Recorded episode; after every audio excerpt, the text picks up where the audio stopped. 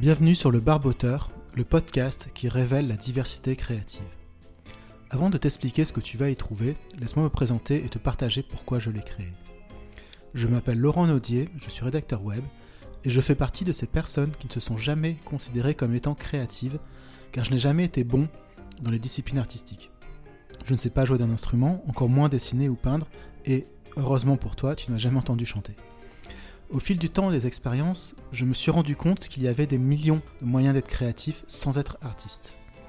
Et que, d'une certaine façon, dans ma manière d'envisager mon métier, j'étais moi-même créatif. Parce qu'on est tous créatifs à notre manière, avec ce podcast, j'ai envie d'explorer et de valoriser la diversité créative.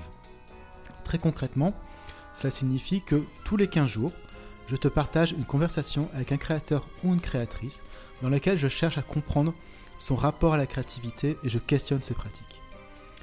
Tu y trouveras des retours d'expérience, des conseils pratiques, des questionnements, des anecdotes. Tout ça qui, je l'espère, te feront avancer sur ton chemin vers ta créativité. Ce podcast, je l'ai appelé le barboteur en référence à un petit ustensile qu'on utilise quand on brasse de la bière.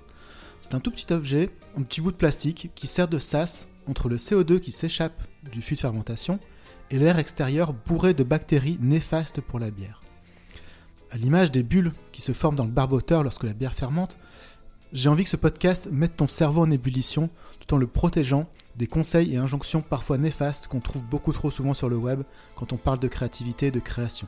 Si ça t'a donné envie d'en savoir plus, abonne-toi sur ta plateforme d'écoute préférée et laisse-toi inspirer. Je te remercie par avance pour ton écoute et je te dis à bientôt.